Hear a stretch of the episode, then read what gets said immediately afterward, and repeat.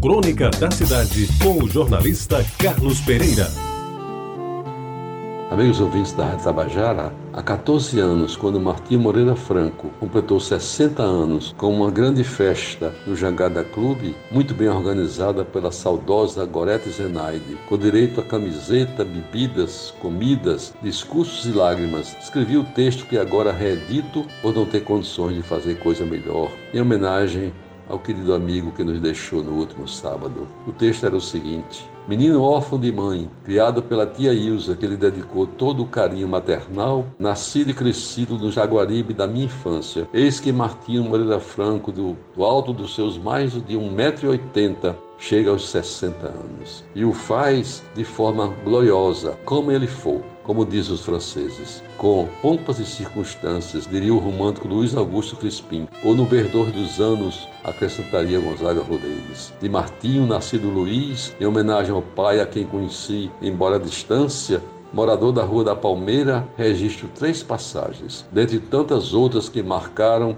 a vida desse festejado cronista da terra, dos mais admirados com toda a justiça. Quando fui feito professor do Liceu Paraibano, aproveitando uma chance que me deu a diretora Daura Santiago Rangel, coube-me ensinar física aos alunos do curso clássico. Então, como meu aluno Martinho se mostrou inteligente, de constante bombo, que eu levava às vezes a se exceder nas tiradas alegres que se transformavam em gostosas e sonoras gargalhadas, o que me levou certa vez a lhe advertir uma expressão que minha avó Venância de vez em quando nos repassava. Muito riso, pouco siso. Ele jamais esqueceu a observação e às vezes a reproduzia quando nos encontrávamos e recordávamos os bons tempos em que vivenciamos a temporada do Velho Liceu. Sua vida amorosa ele a dedicou por força do destino a duas mulheres com o mesmo nome de Gorete. A primeira de quem ficou viúvo e que lhe deu os primeiros filhos era filha do saudoso Milton Vieira, que recordo bem, muito me ajudou a construir os dois estádios de futebol da Paraíba no governo de Hernani Sátiro. A segunda,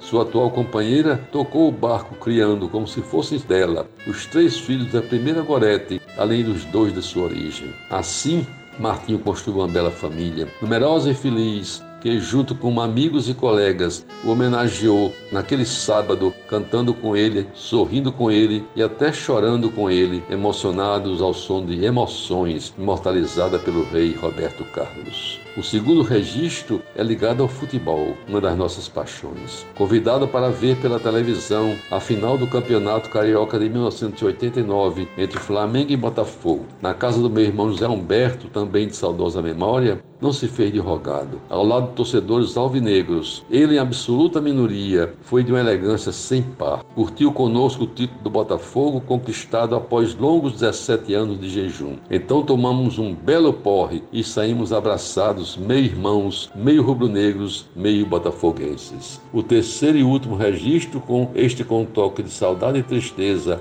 disse-me Martinho a mim, quando abracei naquela festa de sábado de tantos amigos. Aqui está faltando uma pessoa que com certeza estaria presente se pudesse. Era a ausência sentida de Tarcísio Buriti, seu amigo admirador, que nunca lhe poupou elogios e de quem se tornou também amigo inseparável. Pois, amigos ouvintes da Rádio Tabajara, esse foi o texto que escrevi naquele ano e que agora fecho com meus mais sentidos votos de pêsames a Gorete e aos filhos e netos pelo passamento de Martinho Moreira Franco ocorrido no último sábado, dia 6. Agora que ele entrou na lista dos que já se foram, e deixar inúmeras saudades. Confesso quase em lágrimas a minha imensa tristeza e rogo a Deus para que Ele reserve um lugar de refrigério e paz no seu reino, para onde o queridíssimo amigo MMF 74, ou seja, Martim Moreira Franco, 74 anos, deve ter seguido sem fazer nenhuma escala.